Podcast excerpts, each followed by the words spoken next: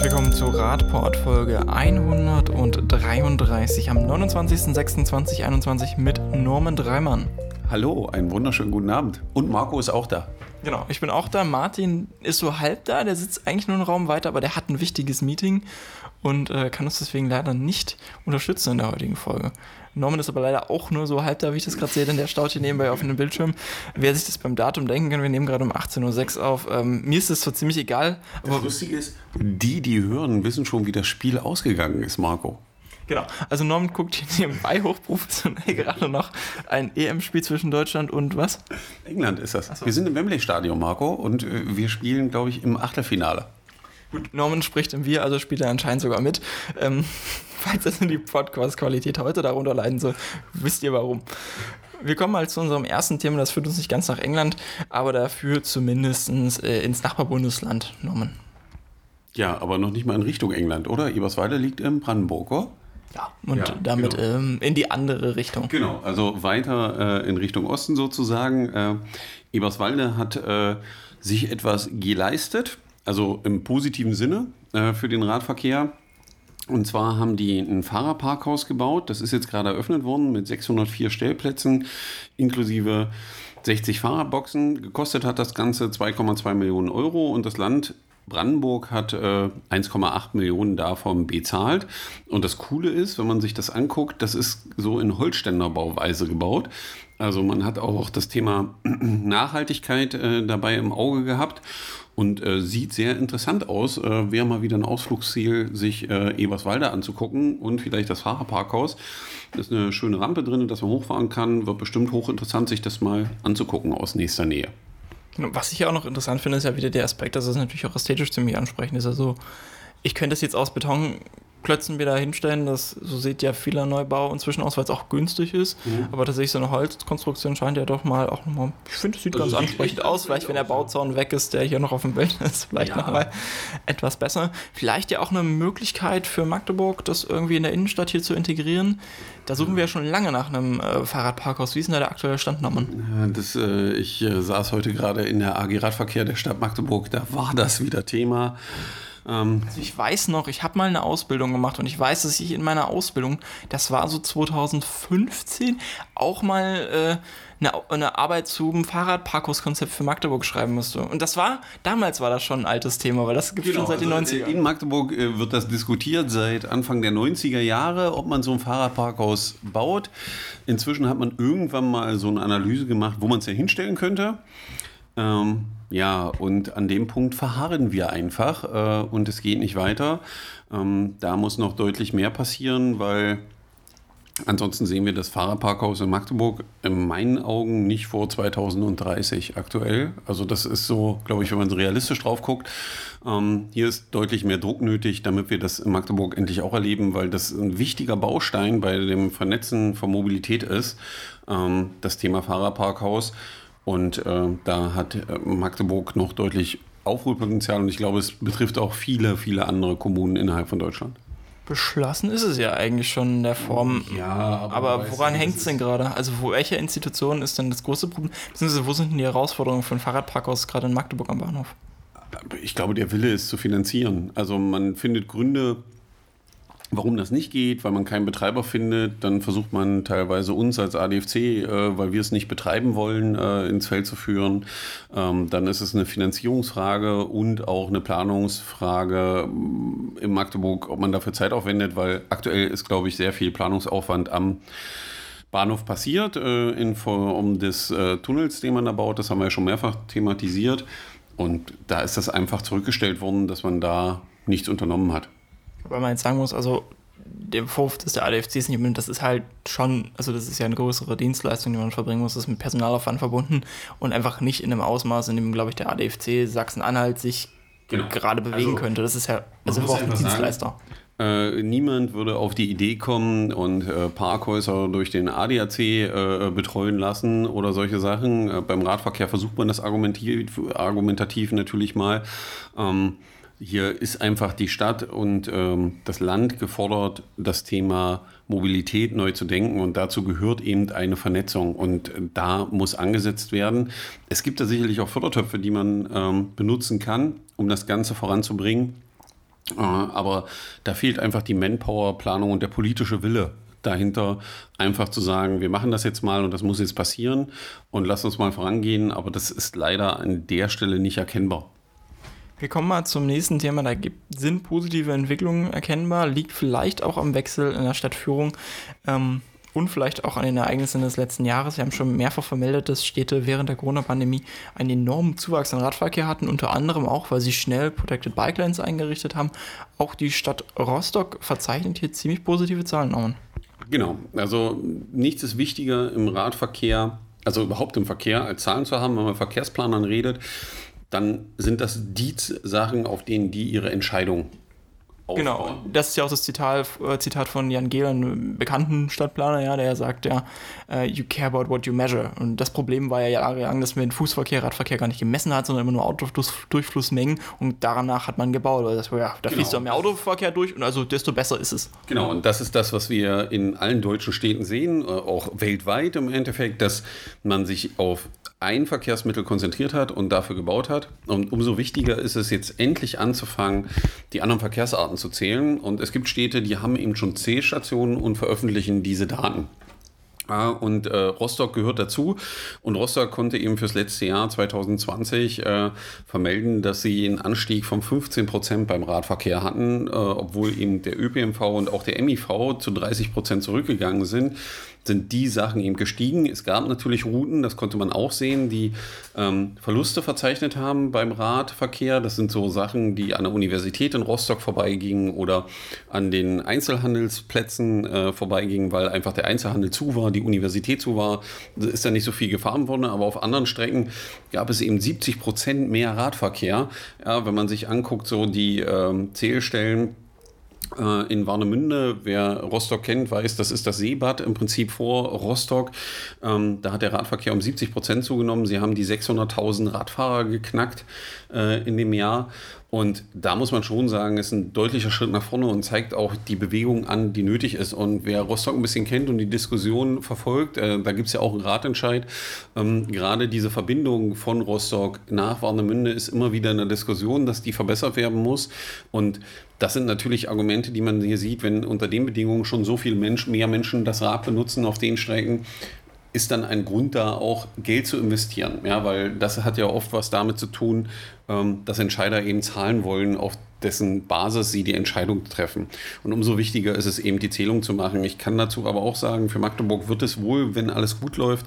Äh, wir saßen gestern in einem Termin wohl endlich eine, vielleicht auch mehr Zählstellen geben zum Thema Radverkehr, äh, wo eine Dauerzählung stattfindet. Und unsere Zielsetzung ist natürlich, diese Daten auch frei zugänglich zu machen. Das heißt, dass man sehen kann, wie war der Verlauf über die Jahre, über den Tagesverlauf und all diese Dinge, dass solche Daten frei verfügbar sind, weil das ist eben wichtig für Planungsbüros und auch in der Argumentation und in dem öffentlichen Diskurs über das Thema, wenn man über Radverkehr redet, ähm, sind solche Daten einfach unerlässlich und müssen unbedingt erhoben werden. Deswegen finde ich das gut, dass hier äh, Rostock das so öffentlich präsentiert. Wir kennen es aber natürlich auch aus vielen anderen Städten schon, ja, Freiburg, Potsdam und so weiter, die diese Zahlen zur Verfügung stellen. Genau. Auch Wien vor allem einer eine der großen äh, Vorbilder hier mit den, den öffentlichen Zählstellen. Das ist ja auch nicht nur, nicht nur wichtig, dass die Daten da sind, sondern dass auch Menschen Zugang dazu haben. Das ist zum einen halt tatsächlich diese ja, sehr elaborierte Erhebungsweise, wo man dann fachlich vielleicht argumentieren kann. Wichtig ist es aber natürlich auch, dass ich auf der Straße sehe, wie viele Menschen da langfahren. Nicht nur, dass ich die sehe, sondern dass es auch einen Impact hat, auch wenn es nur der ist, dass da die Zahl mit einem höher steigt, wenn ich da lang fahre. Genau, weil das Schöne ist ja eben, äh, dass dadurch Radverkehr sichtbar macht. Weil welches Problem hat denn Radverkehr? Beim Auto, wenn da zehn Autos stehen, dann ist das eine unglaubliche Menge, weil zehn Autos bedeuten auf zwei Spuren, jedes Fahrzeug ist, weiß ich nicht, wie lange ist so ein Auto? Fünf also Meter? Die Fläche, die wir für einen Parkplatz also, nehmen, sind zwölf Quadratmeter. Du kannst also genau. mit 10 aus 120 Quadratmeter Genau, also 120 Quadratmeter, die äh, da irgendwie in der Gegend rumstehen und sichtbar sind. Wenn wir die zehn Radfahrer nehmen, passen die wahrscheinlich auf die äh, auf 20 Quadratmeter, also ein Viertel der Fläche oder sowas, wo diese Radfahrer einfach untergehen und wenn die dann auch noch in Bewegung sind, sieht man die nicht so. Deswegen ist es eben wichtig, dass die Sachen gezählt werden, weil sie dadurch sichtbar und anfassbarer werden und die Leute auch endlich merken, dass sie nicht der Einzige sind, der da Rad fährt, sondern dass es noch ganz viele andere Menschen gibt, die diese Route nutzen und das führt zu einem deutlich besseren Austausch und Kommunikation. Jetzt kommen wir zu einem, ja, etwas komplizierteren Thema. Das ist mehr oder weniger kein so super aktuelles Thema, sondern eher mal wieder ein Blick hinter die Kulissen von wie funktioniert eigentlich Verkehrspolitik. Viele Entscheidungen, die, naja, eigentlich sehr wissenschaftlich oder objektiv klingen und auf deren Basis, ja, Verkehrsrecht geschaffen wird und auf deren Basis auch geplant wird, sind vielleicht gar nicht so objektiv und unvoreingenommen, wie sie scheinen. Norman, vielleicht magst du uns erstmal vorstellen, was die FGSV überhaupt ist. Ja, die FGSV, was ist das eigentlich? Äh, die meisten haben das wahrscheinlich noch nie gehört. Vielleicht der eine oder andere, der natürlich intensiv mit Planung zu tun hat, weiß, was damit gemeint ist. Aber bei vielen dürfte der Begriff einfach so vorbeilaufen und die können sich gar nichts darunter vorstellen. Das ist im Endeffekt die Forschungsgesellschaft für Straßen- und Verkehrswesen e.V., ein eingetragener Verein. Und dieser Verein entwickelt im Endeffekt alle diese Vorschriften, nach denen zum Beispiel Straßen gebaut werden. Da gibt es die RAS, da gibt es die ERA für Radverkehrsanlagen und viele andere Dinge. Ähm, und in diesem Verein werden diese Sachen entwickelt. Ja, und ähm, der gibt es dann weiter an das Verkehrsministerium. Die gucken sich das nochmal an und erklären es dann zum bindenden Regelwerk sozusagen. Und danach wird dann in ganz Deutschland gebaut. Also im Prinzip die Antwort auf die Frage, wer bestimmt eigentlich darüber, wie breit so ein Radweg wird, wie breit so eine Fahrbahn wird, wie breit der Fußweg ist. Das ist alles in diesen Regelwerken aufgeschrieben und aufgedröselt und die FGSV entwickelt die sozusagen, also entwickelt die in Anführungsstrichen. Also da gibt es ja auch die ERA jetzt theoretisch auch als Teil dieses Genau, Werkes. Die, die Empfehlung für die Errichtung von Radverkehrsanlagen ist auch aus der FGSV entstanden.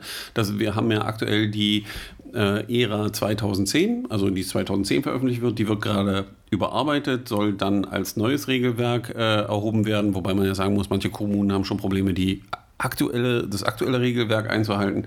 Ähm, das wird gerade überarbeitet und wird dann auch durch sie veröffentlicht und dann durchs Bundesverkehrsministerium bestätigt. Jetzt sagen wir über die Ära andauernd, dass man die ja eigentlich anwenden sollte, damit es für Radverkehr besser wird, weil das sinnvolle Maßnahmen sind, sinnvolle Breiten, das sind vielleicht, das bezeichnen wir ja regelmäßig als zeitgemäßen Standard für den Radverkehrsbau. Wo ist denn jetzt dann eigentlich das Problem mit dieser Konstruktion? Mm, naja, das, also wir bezeichnen das sicherlich als äh, standardmäßig, weil das Problem einfach ist, dass man sich schon daran nicht hält. Ja? Ähm, wenn wir in andere Länder blicken, muss man sagen, da gibt es deutlich bessere Lösungen, die gebaut werden, als das, was wir in der Ära finden. Aber das ist nun mal das Regelwerk, was gilt in Deutschland. Ähm, was man dann verändern muss, Warum die FGSV jetzt nicht ganz so cool ist, haben zwei Wissenschaftler untersucht. Äh, zwei Professoren der aus Berlin im Endeffekt haben das untersucht und haben sich mal angeguckt, wer sitzt denn da eigentlich drin? Ja, weil wir ja demokratisch schon darüber abstimmen und sagen, alles klar, wir brauchen eine Verkehrswende, all die Diskussionen, die immer geführt werden. Und dann ist natürlich eine schöne Frage, wer entscheidet denn eigentlich darüber dann, wie breit bei dieser Verkehrswende der Radweg und der Fußweg und die Fahrbahn sein soll.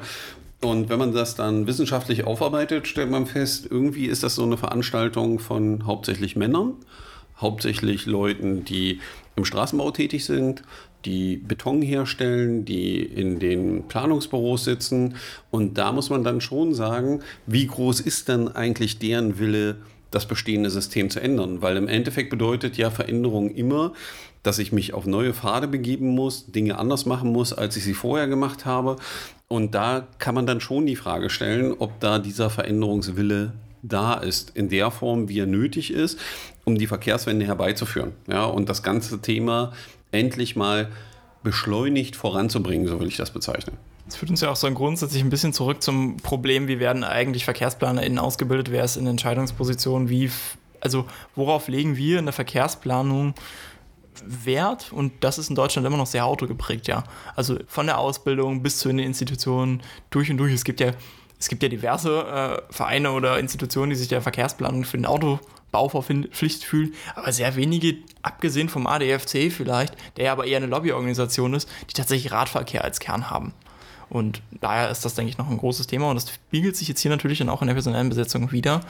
Ähm, dass das ein Problem ist. Entweder muss man dann schauen, okay, ist die Institution vielleicht beholungsbedürftig, das tut ja auch jeder der Zeitartikel, auf den wir uns zum Teil ähm, dafür berufen. Und den Zeitartikel kann ich wirklich nur empfehlen. Das ist äh, äh ein Kommentar zu dem Thema, oder eine Kolumne von äh, Petra Pinsler zu dem Thema, warum werden Parkplätze eigentlich immer breiter und dieser Kommentar erklärt das aus meiner Sicht sehr, sehr gut. Also der ist sehr auf den Punkt und bringt auch eben so die typischen Beispiele, wo man sieht, die dann gebracht werden, dass plötzlich Parkplätze in der äh, Vorschrift äh, einfach 10 cm breiter werden, weil Autos eben immer größer werden und wir wollen eigentlich Verkehrswende und jeder redet darüber, aber in den Vorschriften wird plötzlich der Parkplatz 10 cm breiter. Jetzt hören sich 10 cm nicht so viel an, aber wenn ich das an ganz vielen Stellen mache, die 10 cm brauche ich irgendwo her. Ja, und der Raum, den ich habe, der ist begrenzt zwischen zwei Häuserfronten im Regelfall. Und dann muss ich entweder irgendeinem Verkehrsteilnehmer was wegnehmen, um diese 10 cm. Bei Parkplätzen auf beiden Seiten sind schon 20 dass ich die irgendwo wegnehme oder ich muss eine Häuserfront wegreißen und muss eine Entscheidung treffen an der Stelle.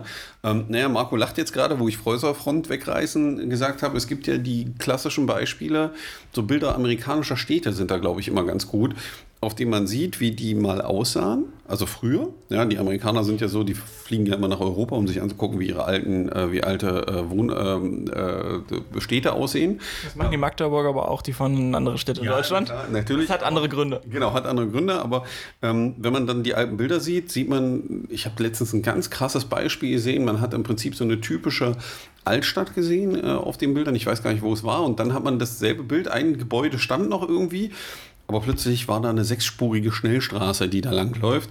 Und im Endeffekt ist das die Entwicklung, die wir gehen. Und eigentlich haben wir beschlossen, dass das jetzt nicht die Lösung sein kann. Also zum einen mit dem äh, großflächig Beton um uns schmeißen, ja, also versiegelte Flächen schaffen, zum anderen ähm, auch was die Produktion dessen angeht und dass wir Verkehr eben anders regeln müssen. Und da muss einfach in der FGSV noch viel, viel passieren und es muss einen viel größeren demokratischen Prozess geben. Also in diesen Gremien müssen endlich auch andere sitzen als die, die es später bauen.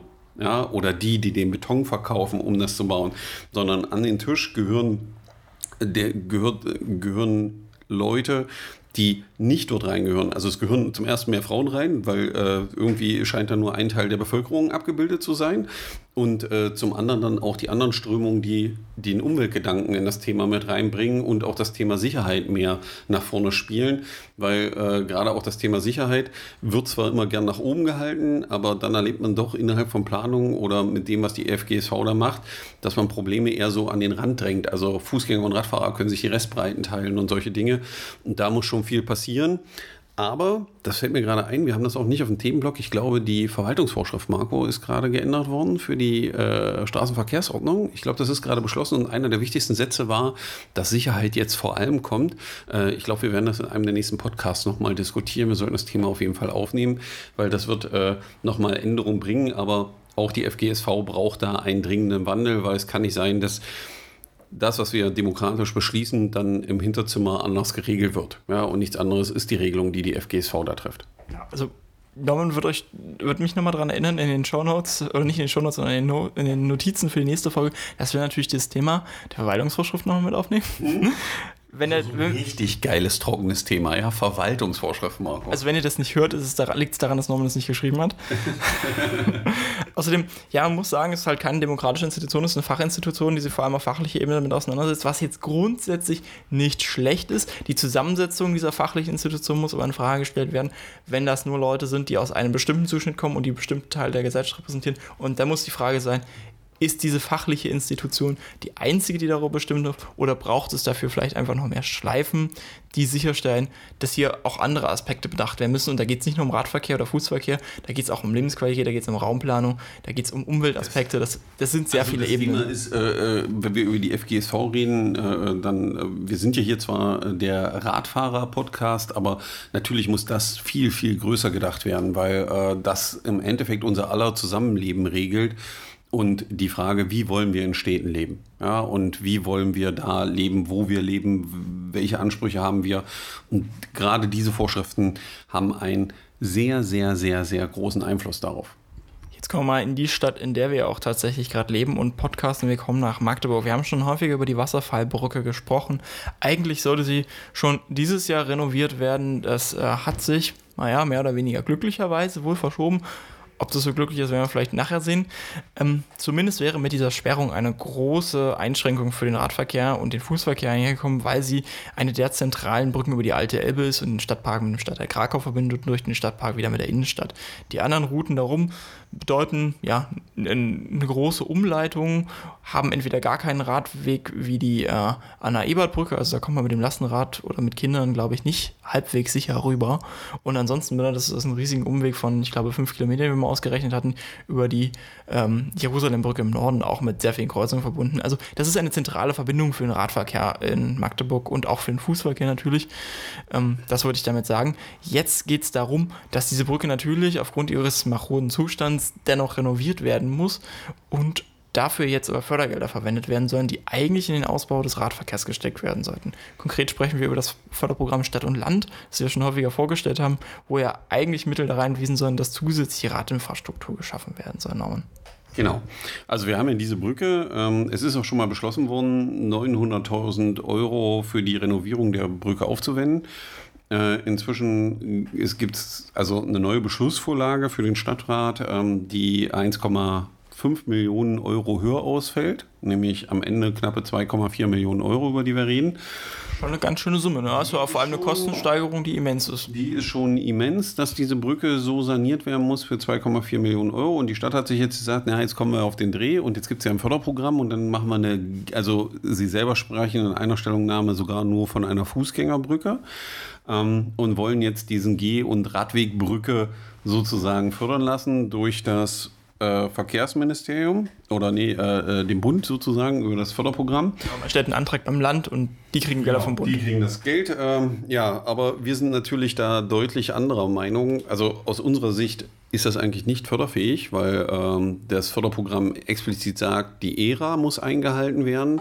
Und bei den Radverkehrs- und Fußverkehrsstärken, die da herrschen, äh, dürften die drei Meter, die die Brücke breit ist, nicht ausreichen, ja, um äh, das abzuwickeln. Also ERA hier die eben erwähnten Empfehlungen für ja. Radverkehrsanlagen? Genau. Ähm, und äh, da muss man sich schon fragen, wie man auf die Idee kommt. Natürlich, auf der anderen Seite sehen wir was Positives. Wir gucken mal, ob das funktioniert, weil die Stadträte natürlich ähm, die vollen 2,5 Millionen oder 2,4 Millionen beschließen müssen, weil nämlich niemand weiß, ob äh, die Förderung kommt. Wenn die Förderung kommt und äh, der Bund sagt, okay, ihr kriegt 90 Prozent, dann äh, bleiben ja äh, nach Adam Riese so circa 1,8 Millionen Euro über die man nicht ausgeben muss, weil die Brücke ja zu 90 Prozent gefördert wird. Und von den 1,8 Millionen könnte man eine Menge machen im Radverkehr. Ähm, deswegen würden wir es natürlich gut finden, wenn das so kommt, ähm, dass beschlossen wird, dass das Geld, was man spart, für den Radverkehr darüber hinaus äh, äh, umgesetzt wird und damit andere wichtige Projekte durchgeführt werden. Und man könnte ja dann noch ganz verrückte Sachen machen. Man könnte ja auch die anderen Projekte, auf die man kommt, zu 90 Prozent fördern lassen. Dann könnte man aus diesen 1,8 Millionen, wenn das 90 Prozent sind, eine Menge Geld machen, um äh, in den Radverkehr zu investieren. Ja, wir werden weiter im Auge behalten, wie blickig die Stadt da ist, aber äh, aktuell macht es leider den Eindruck, dass die nicht ganz so denken wie wir in dem Punkt, sondern es eher darum geht, ihr Problem vom Hals zu kriegen, nämlich die Sanierung der Brücke und das in die Zukunft zu schieben in der Hoffnung, 90 Prozent zu kriegen. Weil die große interessante Frage ist natürlich, was passiert dann, wenn es die 90 Prozent Förderung nicht gibt? Weil die gemacht werden muss, die Brücke am Ende. Und äh, ja, wir sind da sehr gespannt, wie sich das Thema entwickelt, weil für uns natürlich wichtig ist, dass sie saniert wird und dass es weitergeht. Vielleicht entschließt man sich auch, wir kennen die Pläne noch nicht, die Brücke einen Meter breiter zu machen oder so, um den Durchfluss zu erhöhen. Ich glaube, dafür wäre die Kostenschätzung ein bisschen gering. Ja, ich weiß nicht, vielleicht zaubern die ja. Ähm, ja, aber es ist einfach traurig, schon ein, oder ein bisschen traurig zu sehen, Gelder, die eigentlich dafür da sein sollen, neue Infrastruktur, Lücken zu schließen. Und davon haben wir mehr als genug in Magdeburg von diesen Lücken, ähm, nicht dafür verwandt werden, ja, sondern eben dann versucht wird, in solchen Projekten zu versenken. Zusätzlich stellt sich jetzt natürlich für die Renovierungsphase die Frage, was passiert mit dem Rad- und Fußverkehr, der da eigentlich drüber muss. Wir reden hier sehr wahrscheinlich von Baumaßnahmen im Sommer, weil dann der Genau, also das, was uns die Stadt versucht immer noch zu verkaufen, ist, dass trotzdem eine Verbindung über die Strecke gewahrt wird, weil sie ja in derselben Zeit die andere Brücke bauen über die Elbe. Ähm, ich kann da noch nicht so richtig dran glauben, ja, und das sollte auch keiner, weil ich glaube, wenn man das macht, was die Stadt da verspricht oder glauben machen möchte, äh, es nur dazu führt, dass wir da eine unendlich lange Baustelle haben. Genau. Ansonsten wäre ja auch eigentlich unser Vorschlag gewesen, die Kanonenbahnbrücke zusätzlich auszubauen mit diesen Fördermitteln, die dafür zu beantragen, damit langfristige Infrastruktur zu schaffen und zeitgleich eine Umleitung für diese Renovierung. Das, dagegen hat sich die Stadtverwaltung entschieden und entsprechend, wenn wir dieses Projekt jetzt nicht sehen, hoffen wir nur, dass jetzt zumindest für diese Planung alles halbwegs gut für den Radverkehr ausgeht. Wir kommen mal zum nächsten Thema, auch in Magdeburg. Es geht mal wieder um die Radwegelängen in unserer Stadt. Jetzt überrascht Marco mich. Ja, wir wollten ja eigentlich schon mehrfach von der Stadt wissen, wie das jetzt eigentlich ist. Wie lang sind denn jetzt Radwege in unserer Stadt? Wo sind diese ganzen Radwege? Wie breit sind die? Also breit haben wir, glaube ich, nicht mal angefragt. Wir wollen einfach nur wissen, wo sind denn unsere Radwege? Und jetzt gab es mehrere Anfragen, die danach gefragt haben. Und unter anderem wurde nach einem öffentlichen Wegekataster geführt. Also könnte ich diese Daten, die die Stadt ja anscheinend hat, aber aktuell aus irgendwelchen Gründen nicht teilen kann, will oder möchte, zugänglich machen. Und da gibt es ja eigentlich die Beschlüsse dazu, dass wir möglichst viel Open Data machen wollen, also Daten zugänglich machen sollen, weil die haben ja BürgerInnen eigentlich mit Steuergeld bezahlt. Also jeder von uns bezahlt ja die Verwaltung dafür, dass sie arbeitet. Diese Daten gehören also der Gemeinschaft. Die Stadt sträubt sich seit Ewigkeiten darum, diese zu veröffentlichen, weil ja anscheinend unterschiedliche Programme verwendet worden seien, die nicht genau benannt sind, die unklar sind und entsprechend sagt sie, ein solches Wegekataster, das diese Daten öffentlich machen würde, sei nicht möglich. Begründung unter anderem dafür, das machen ja noch so wenige Kommunen in Deutschland, die tatsächlich so dem Open Data Standard entsprechen.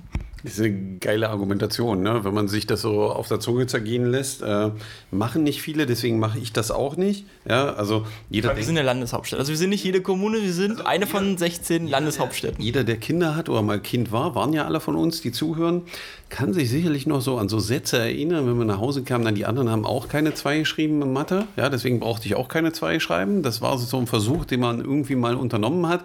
Die Argumentation der, anderen, der Eltern war immer reich, weil die anderen im Brunnen springen, springst du ja nicht hinterher, so grob in den Worten. Ähm, und hier stellt sich eine Landeshauptstadt hin und versucht diese Argumentation, naja, also es machen noch nicht viele und deswegen brauchen wir das auch nicht machen.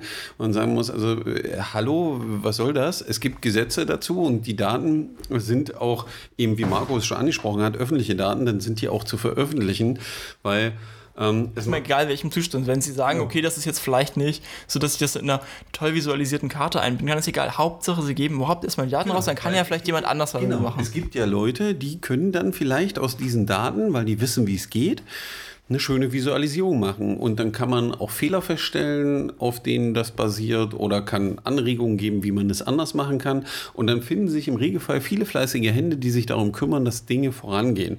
Und das darf man einfach nicht unterschätzen.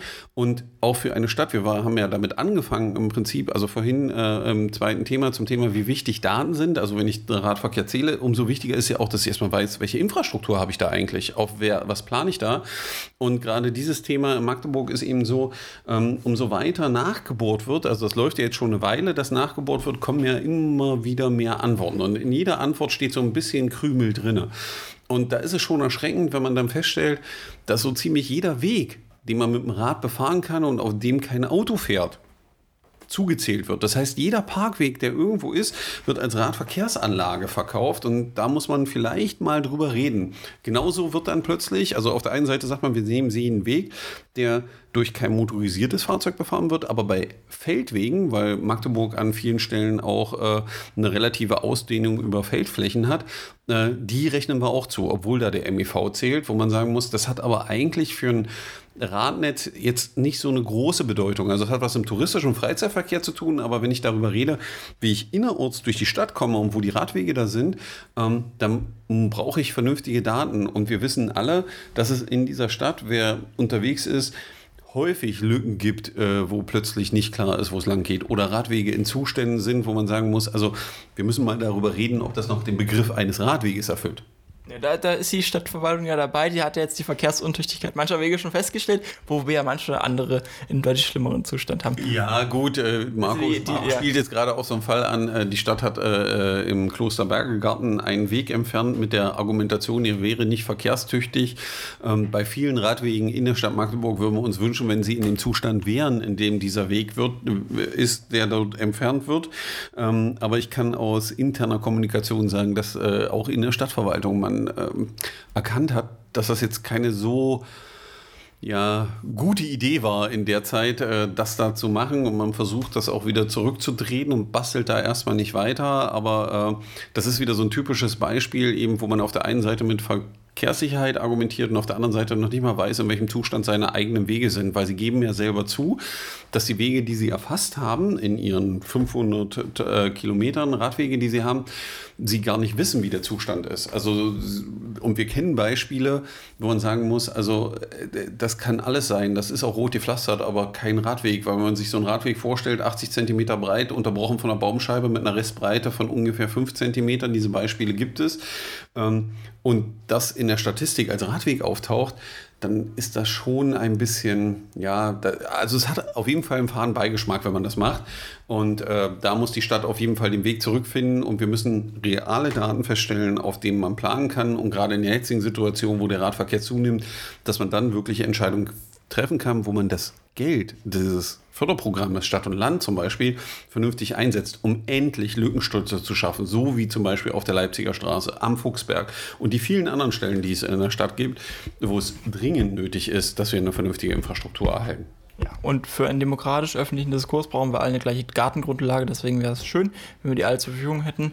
Und deswegen schreibt doch gerne mal der Stadtverwaltung, wenn ihr Bock genau, habt, die Daten zu sehen. Es ist nicht nur schön, sondern es ist zwingend notwendig. So würde ich das formulieren und kann da auch nur äh, Markus Worte nochmal Nachdruck verleihen. Jeder sollte da an seinen Stadtrat rangehen und sagen, sag mal, frag mal nach, warum die das nicht sagen können. Ja? Und äh, wieso ist da eigentlich jeder Feldweg drin? Also das hat ja mit Radverkehr nichts zu tun am Endeffekt.